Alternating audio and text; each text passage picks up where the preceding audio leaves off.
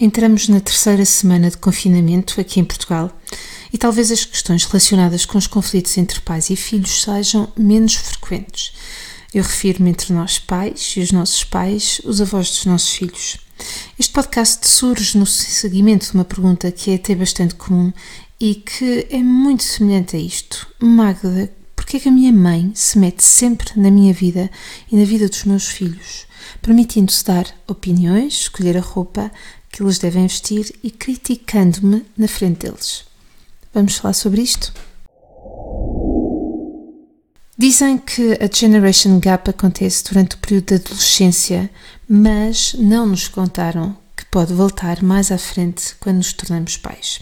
Se é verdade que devemos procurar ver as intenções positivas nos comportamentos dos outros, mesmo que elas nos possam parecer extremamente negativas, também é verdade que se já utilizamos uma série de estratégias como falar com calma, pedir para não sermos contrariados quando estamos com os nossos filhos e até mesmo amoar, talvez esteja na hora de colocarmos mais uma peça em cima da mesa. E falar sobre esta peça talvez possa doer um bocadinho, mas tem mesmo de ser.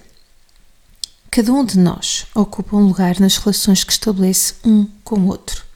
É importante que saibamos qual é o papel que temos e que queremos ocupar e quando é que está na hora de sair dele.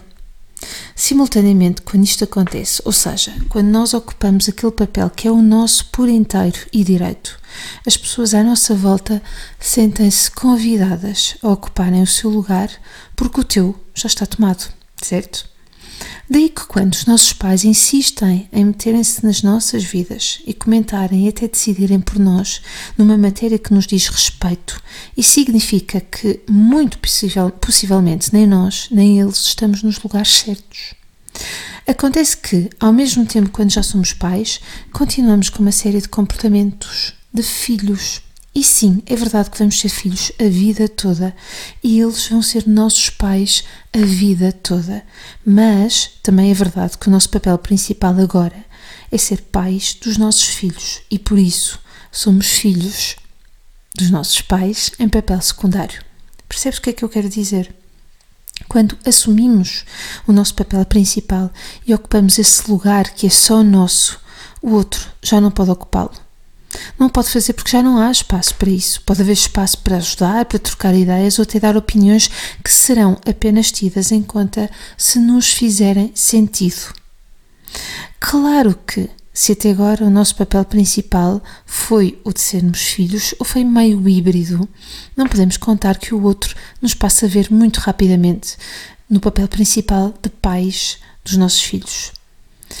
Porquê? Porque hum, foram-se construindo uma série de crenças, de imagens em torno de nós que precisam de ser reconstruídas novamente. Isso é um processo que pode levar algum tempo e que não é pelo convencimento do outro que lá chegamos, é através de atos, palavras e gestos.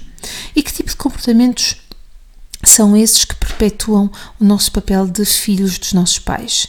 Hum, são sermos pais dos nossos filhos, fazer aquilo que temos de fazer por eles, assegurar que os protegemos, que os educamos e que, tal como todos os pais sabem, a tarefa nem sempre é fácil.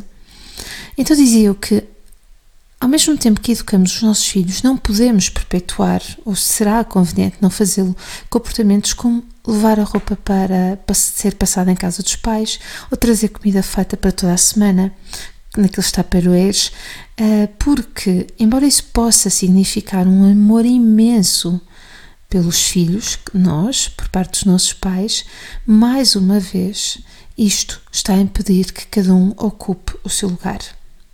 Pode estar a impedir, não quer dizer que vai impedir, mas muitas vezes impede. E cabe a cada um de nós avaliar cada uma destas situações. Evidentemente que neste género de situações não podemos dizer que só este ponto conta, claro que não. Posso adicionar-te uma série de fatores. Por exemplo, dizer que o teu companheiro ou companheira uh, uh, tem uma opinião acerca desse papel por parte dos teus pais ou por parte dos seus próprios pais. Um, a forma como eles vão avaliar a proximidade, a, a opinião, o intrometer-se nas nossas vidas, pode é perfeitamente subjetiva e aquilo que é intenso para nós numa outra na mesma circunstância para outro casal seria perfeitamente normal. Daí que o mais importante é que tenhamos a capacidade de analisar os diferentes cenários possíveis e percebermos de que forma o nosso comportamento gera também o comportamento no outro e vice-versa. Gente boa, eu espero que tenhas gostado do podcast desta semana. Gostava mesmo muito que o pudesses partilhar nas tuas redes sociais e que deixasses claro os teus comentários. Já agora identifica-me com arroba theboss underscore mamstheboss. Um beijinho e vemo-nos na próxima semana.